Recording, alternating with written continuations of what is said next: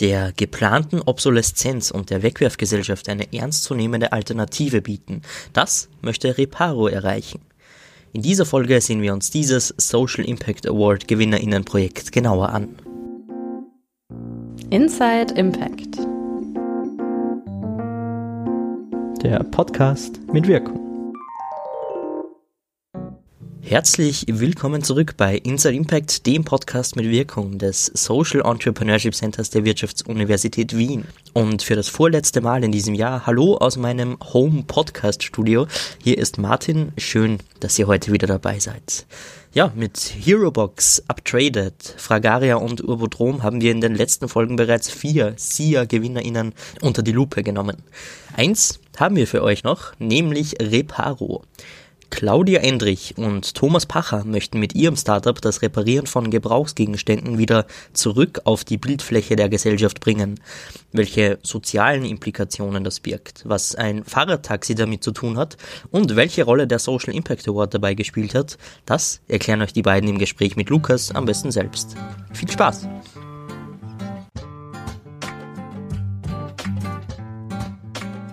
Ja, ich darf heute mit einem weiteren Gewinnerteam des Social Impact Awards 2020 in Österreich plaudern. Genauer gesagt handelt es sich dabei um Claudia und Tom, die mit ihrem Projekt Reparo den Community Award gewinnen konnten. Hallo Claudia und Tom, es freut mich, dass ihr euch die Zeit genommen habt. Hallo. Hi. Wie schon gesagt, äh, habt ihr mit Reparo die SIA Community überzeugt und die meisten Stimmen aller SIA-Finalistinnen sammeln können. Aber was steckt jetzt eigentlich hinter Reparo? Also wer seid ihr und was ist Reparo? Reparo ist ein Reparaturtaxi. Die Idee ist, dass wir den Menschen helfen, ihre Alltagsgegenstände wieder zu reparieren, anstatt wegzuschmeißen und neue zu kaufen. Ähm, das kann von Möbeln bis hin zu Elektrokleingeräten alles Mögliche sein. Und die Leute brauchen sich nur bei uns melden und wir kümmern uns um den ganzen Lösungsvorgang. Also entweder wir kommen und reparieren das vor Ort oder wir nehmen es mit und bringen es wieder, wenn es repariert ist. Und das Ganze machen wir mit einem Fahrrad. Ähm, das heißt, ihr holt mit dem Fahrrad die Gegenstände ab und bringt die dann zu dem Experten, zu der jeweiligen Expertin. Genau. Oder wir genau, machen es also selbst im Team. Meistens bin ich mit dem Fahrrad unterwegs, mit Fahrrad und Fahrradanhänger. Und ich hole die, die Gegenstände entweder ab oder ich repariere direkt vor Ort. Sprich, ich habe meine Werkzeuge im Anhänger dabei und repariere dann Kästen, Couch, was auch immer, was halt vor Ort zu reparieren ist, was man nicht transportieren kann. Und wenn es jetzt eher Gebrauchsgegenstände sind wie ein Drucker oder ein Plattenspieler, dann nehme ich den mit und wenn wir im Verein die Ressourcen haben, das selbst zu reparieren, reparieren es wir. Und sonst vergeben wir es an einen Profi in der Stadt. Und das wird repariert und wir bringen es repariert wieder. Okay, spannend. Ähm, wer kann euch da kontaktieren? Also ich bin zum Beispiel Student. Kann ich euch da kontaktieren? Welche Personen können mit euch in Kontakt treten? Jetzt können alle Leute sein, die irgendwas zu Hause haben, was kaputt ist. Jedes Alter äh, ist erlaubt und jeder Berufsstand. Wir sind in Innsbruck ansässig und äh, beschränken uns vorerst auf das Stadtgebiet von Innsbruck. Und äh, wir träumen davon, dass Leute in anderen Städten unser Konzept nachmachen. Habt ihr auch ein Geschäftsmodell oder habt ihr eine Form, wie ihr euch langfristig finanzieren werdet? Wir haben ein Geschäftsmodell. Wir wollen auf keinen Fall, dass das von irgendwelchen Förderungen, außer von vielleicht Anschubfinanzierung, abhängt. Unsere Leistungen werden über Kostenbeiträge verrechnet. Und die Lieferung kostet genauso was wie die Reparatur. Und wir wollen aber schon so günstig sein, dass die Leute sagen, okay, das zahlt sich aus, das nur zu reparieren. Die Marge ist da ziemlich gering, weil halt die neuen Produkte viel billiger sind als die Reparatur hier bei uns. Und deshalb bemühen wir uns halt auch sehr um innovative Lösungen, die nicht so zeitintensiv sind. Es ist auf jeden Fall ein Business Model, das nicht auf lange Frist von Förderungen abhängt, sondern das sich selber tragen kann. Was wir merken, ist einfach, dass es äh, schon immer mehr natürlich Leute gibt, denen äh, das was wert ist, dass sie was Altes nochmal gebrauchbar machen, anstatt was Neues zu kaufen. Also äh, wir können nicht immer deshalb billiger sein als ein Neukauf, aber wenn einem der ökologische Aspekt und der emotionale da wichtig ist, dann ist es trotzdem vergleichsweise ein fairer Preis, den viele bereit sind zu zahlen. Ähm, ihr habt jetzt vorher schon den Verein erwähnt und wenn man bei euch auf Social Media oder auch auf der Homepage nachsieht, dann merkt man, also dass das mehr ist, dass das eben ein Verein der Reparaturkultur ist. Ähm, und da wollte ich nochmal nachfragen, was steckt da dahinter? Sind das tatsächlich nur diese Reparaturen oder ist da ein größeres Konzept dahinter, ein größerer Gedanke dahinter? Also wir haben uns ganz bewusst für diesen Begriff der Reparaturkultur entschieden und äh, im Kontext am Social Impact Award haben wir da auch mal das coole Feedback bekommen, dass das ja der perfekte Gegenbegriff zur geplanten Obsoleszenz ist. Und ähm, es ist für uns wirklich genau das. Es geht um ein Mindset. Äh, wir wollen, dass es einfach Freude macht, äh, Dinge zu reparieren. Wir wollen da einfach ein Team aufbauen, Leute im Verein, die da gerne mitarbeiten, auch was dabei lernen und sich gegenseitig Dinge beibringen. Aber wir wollen eben auch die reinholen, denen das Handwerkliche, sage ich jetzt, da nichts gibt und die einfach nur äh, auch was hinbringen oder abholen lassen wollen und dann wieder zurückhaben wollen, wenn es wieder funktioniert. Da wollen wir diese Leute alle zusammenbringen, einfach nur diese Reparaturkultur im Kopf stärken, diesen Gedanken von, oh, da ist was kaputt und nicht, wo kaufe ich jetzt was Neues, sondern hey, wer kann mir das herrichten oder wen kontaktiere jetzt? In dem Fall uns am besten. Das ist die Idee. Und wir wollen Teil dieser Lobby auch sein, die sich für das Recht auf Reparaturen stark macht. Da gibt es europaweit schon Netzwerke, die genau dafür sich einsetzen, dass das auch gesetzlich verankert wird auf EU-Ebene, auf nationaler Ebene, dass Dinge reparierbar sein sollen. Verstehe. Das heißt, es ist nicht nur die Reparatur, sondern auch stark Advocacy und Community Building. Also da gibt es mehrere Eckpfeiler von Reparo. Dann würde ich gern mit euch nochmal einen Schritt vorgehen und zwar würde mich eure Entstehungsgeschichte interessieren. Was hat eure Idee tatsächlich äh, zünden lassen? Wie ist sie entstanden? Also ich habe äh, Tischler gelernt neben der Matura und war so immer eigentlich handwerklich aktiv und habe da so aus, aus Freude, aus Hobby, auch aus nachhaltiger Über oder aus Überzeugung, aus ökologischer Überzeugung Dinge gern repariert. Und irgendwann also ich bin halt da immer so bestätigt worden darin, dass das so cool ist, dass das so praktisch ist und jeder soll so wen zur Verfügung haben. Und so ist irgendwie relativ früh diese Idee von dem Reparaturtaxi entstanden. Und die Idee war dann da, aber irgendwie hat so der notwendige Anschub oder Kick hat gefehlt, das wirklich umzusetzen. Und dann habe ich mir im Frühjahr eben gedacht, ich reiche die Idee jetzt einfach bei allen möglichen Ausschreibungen für Social Innovation ein und schaue mal, was zurückkommt und war dann sehr überrascht, dass äh, wir beim Social Impact Award unter die Finalisten eben gekommen sind.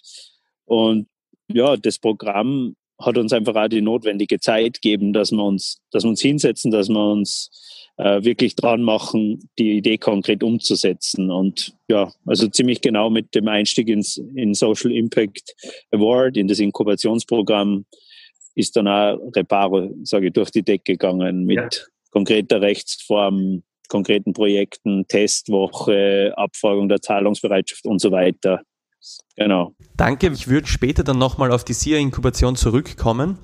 Mich würde aber auch interessieren, quasi, wie euer bisheriger Lebenslauf, eure bisherige Erfahrung quasi zur Idee Reparo geführt hat. Tom, du hast jetzt eh schon gesagt, deine Tischlerlehre ähm, hat da eine große Rolle gespielt.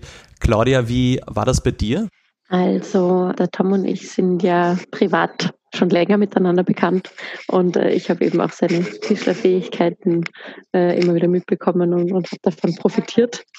Ähm, ich selbst habe Publizistik studiert und bin jetzt schon seit einigen Jahren in der Öffentlichkeitsarbeit tätig und dementsprechend haben wir einfach bald gemerkt, dass wir uns da sehr gut ergänzen vom äh, praktischen bis hin eben zu dieser theoretischen kommunikativen Ebene, weil eben die Idee den Leuten diesen Reparaturservice nach Hause zu bieten.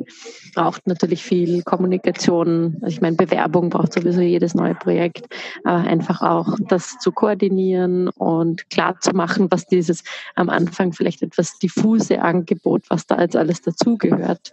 Das braucht sehr viel persönlichen Kontakt zu den Leuten, weil wir uns eben nicht einschränken wollten. Es war auch spannend, so der klassische Tipp, sage ich mal so, so Entrepreneurship-Lehrbuch, Seite 1, den wir am Anfang bekommen haben, war, schränkt euer Produkt ein, ja, reduziert es auf eine Sache, entweder vor Ort reparieren oder liefern. Und wir haben gesagt, nein, die Idee ist, das Produkt ist, du musst nicht wissen, wo das wie passiert, die Reparatur. Wir machen es einfach. Und das macht es halt irgendwie diffus, aber ich glaube eben mit der, meine Ambition ist einfach mit der richtigen Kommunikation geht das. Und bis jetzt gibt uns das auch recht. Tom, äh, würdest du dann noch was hinzufügen, wie deine bisherigen Erfahrungen, dein Lebenslauf äh, zu Reparo geführt hat? Ich habe ja internationale Wirtschaft studiert, nachdem ich eben Matura mit Lehre quasi gemacht habe. Und habe halt einfach gemerkt, okay, die, die Inhalte, die gelehrt werden, da, da spielt Ökologie überhaupt keine Rolle. Also da geht es darum, wo am billigsten produziert wird und dort wird produziert und das musst du dann beim Test oder bei der Prüfung wissen. Und ich habe mir da schon sehr, sehr viele Gedanken dazu gemacht, dass das eigentlich ja, überhaupt kein gutes, kein nachhaltiges System ist. Und habe auch gemerkt, dass ich da im Wirtschaftsstudium irgendwann nicht mehr weiterkomme. Und habe mir gedacht, ich will selber irgendeine kreative Lösung finden, die eben ein kleines Problem löst. Und so sind wir zu dem gekommen. Ja. Also eher dieses, ich habe viele Inhalte gelernt, die ich nicht teile und wo ich definitiv was anders machen will. Das hat mich darin bestärkt. Sehr spannend. Ja, und du hast vorher schon gesagt, dass du mit dieser Idee dann quasi an alle Awards und alle möglichen Programme herangetreten bist, eben auch an den SIA. Wie seid ihr dann konkret auf den SIA aufmerksam geworden und warum habt ihr euch dann für den SIA beworben? Also ich bin schon länger bei so einem Social Innovation Stammtisch in Innsbruck, der von Setup, das ist eine Beratung für Social Entrepreneurs. Also die organisieren den und bei dem Stammtisch bin ich auch immer hingegangen und die haben mich dann einmal aufmerksam gemacht, dass es eben diese Möglichkeit gibt, da was einzureichen und ich habe mir gedacht, okay, das mache ich gleich. Ja. Genau, und was waren dann die Gründe, warum äh, du dich beim SIA beworben hast? Also ich habe gesehen, die Idee passt da genau rein in das Format und ich wollte ihm irgendwas, das mir hilft, dass ich vom Fleck komme. Und ich habe mir eben gedacht, so ein Inkubationsprogramm und in Klammer vielleicht auch Anschubfinanzierung tut dem Projekt sicher gut und, und hat es definitiv, ja. Aber ich habe jetzt nicht per se nur im Social Impact Award, sondern ich habe auch beim Climate Launchpad eingereicht und ich glaube bei zwei weitere Ausschreibungen VEW oder sowas auch noch. Also genau. Aber richtig teilgenommen haben wir nur beim Social Impact Award. Du hast jetzt eh schon gesagt, dass eine Inkubation quasi das Projekt dann so ein bisschen ins Fahren bringen hat sollen. Da möchte ich gleich weitergehen und eben über die SIA-Inkubation sprechen. Und zwar, wie ihr, wie habt ihr die SIA-Inkubation wahrgenommen? Wie hat sie eure Idee beeinflusst? Also es ist erstens, finde ich einmal ganz spannend, einfach Feedback aus einem so vielfältigen Umfeld dazu bekommen, dass sich ein bisschen auskennt, das verschiedene Erfahrungen auch mitbringt und Wahrnehmungen. Das Wesentlichste, glaube ich, für uns war wirklich die, die Zeit, die wir dadurch einfach investiert haben, uns hinzusetzen und uns damit auseinanderzusetzen. Was wollen wir da? Was brauchen wir? Ich fand es auch sehr, sehr bereichernd, andere Teams kennenzulernen und deren Ideen, einfach weil es, es ist schon, also dieses Konkurrenzdenken kommt eigentlich da ganz wenig zum Tragen. Es ist wirklich mehr ein Miteinander, weil die Themen auch so verschieden sind. Und das motiviert einfach sehr zu sehen, wie andere auch an ihren Sachen arbeiten oder auch mal wo anstehen und frustriert sind. Ich finde, das ist sehr wertvoll. Wir persönlich hatten auch einen Mentor, der uns gut weitergeholfen hat, der uns einfach viele wichtige Fragen gestellt hat. Und ich muss sagen, es ist auch sehr intensiv. Also ich bin froh gleichzeitig, dass es drei Monate waren und nicht länger, weil wir haben gespürt, dass wir immer mehr reinkommen in unsere Arbeit und unser Projekt.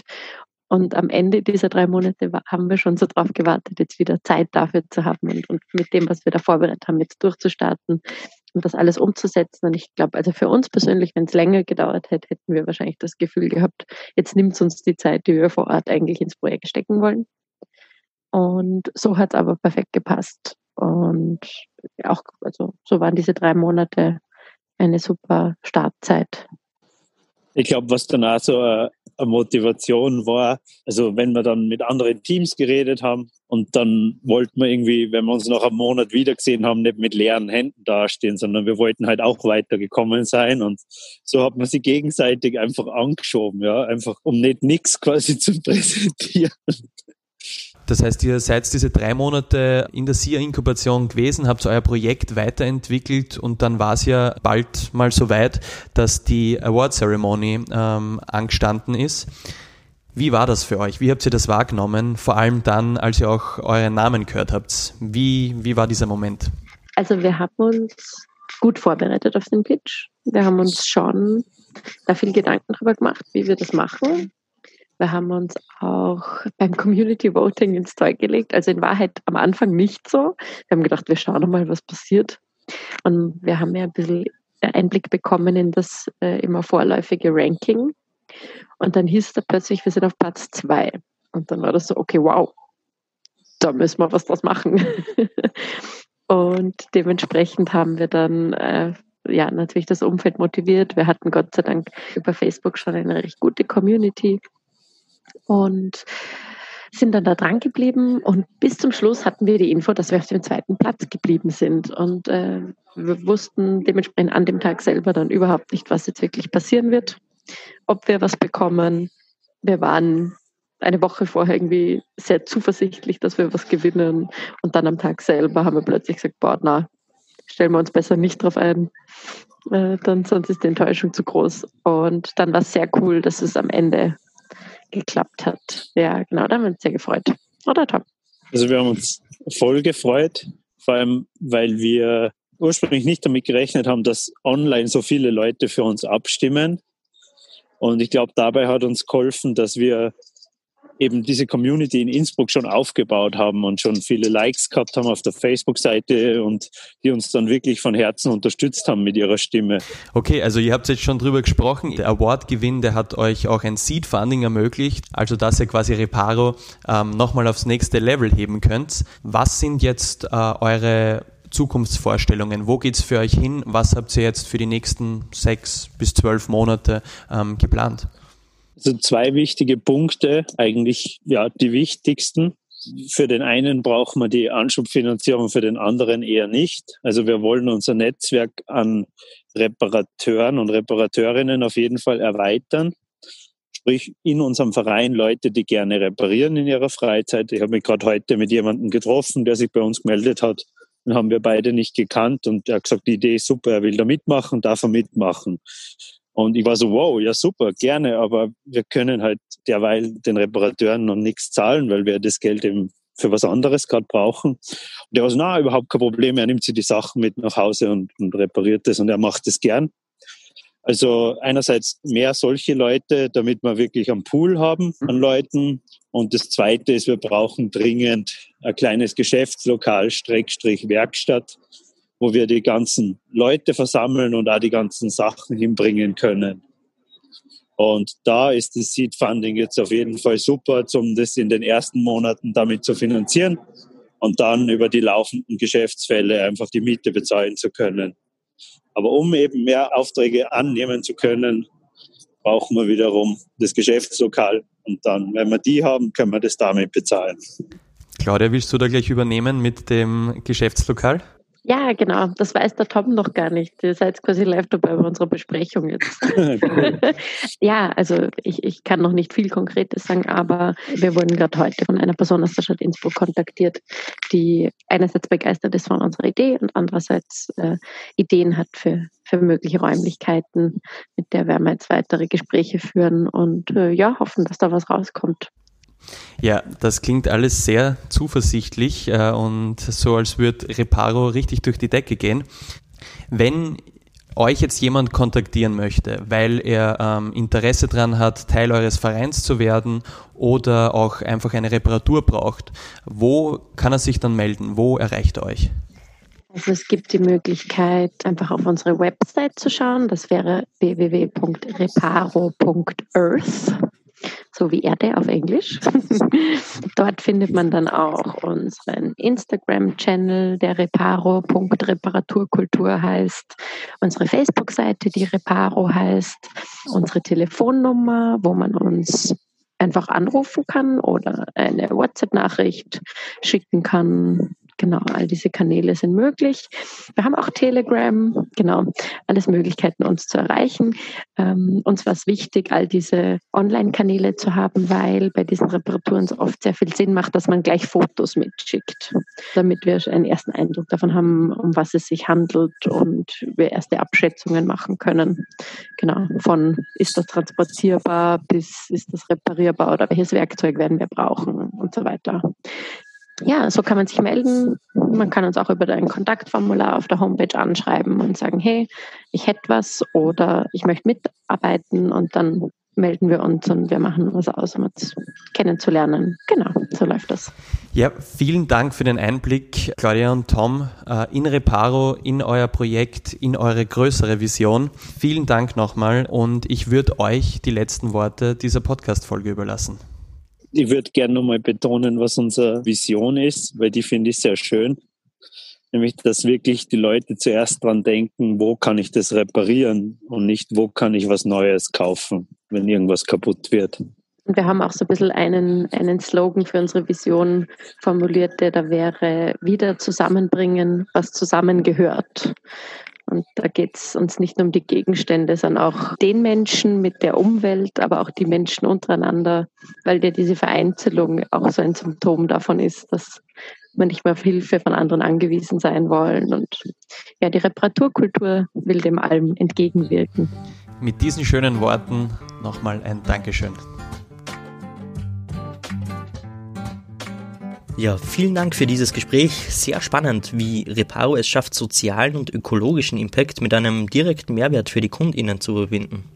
Und ich fand es auch schön zu sehen, wie die Backgrounds der beiden zum gemeinsamen Startup geführt haben. Falls ihr übrigens ebenfalls neugierig auf das Pitch-Video geworden seid, das gibt's auf austria.socialimpactaward.net zu sehen. Wir wünschen Claudia und Tom jedenfalls viel Erfolg mit Reparo in Innsbruck und wer weiß, vielleicht gibt es diese Initiative ja auch bald in anderen Städten und Regionen. Und ja, das war's jedenfalls mit der Vorstellung der diesjährigen SIA-GewinnerInnen-Projekte, aber noch nicht ganz mit unserem Themenschwerpunkt, denn bevor 2020 zu Ende geht, kommt noch Stefanie Besler zu uns. Sie ist Country Coordinator für den Social Impact Award in Österreich und reflektiert in der nächsten Folge Inside Impact über das vergangene Jahr. Darüber hinaus wird sie uns auch einen kleinen Ausblick liefern, was denn nächstes Jahr so auf uns zukommt. Wir freuen uns schon drauf. Und bis es soweit ist, freuen wir uns wie immer über eure Rückmeldungen und Erfahrungen zum Thema via insideimpact.wu.ac.at oder auf Instagram via insideimpact mit Unterstrich dann am Schluss. Und wenn euch Inside Impact gefällt, lasst doch gerne eine Bewertung auf der Podcast-Plattform eures Vertrauens da und erzählt euren Freundinnen und Kolleginnen davon. Und damit heißt schon wieder bis zum nächsten Mal. Schöne Feiertage wünsche ich euch. Bleibt gesund und bis bald. Ciao.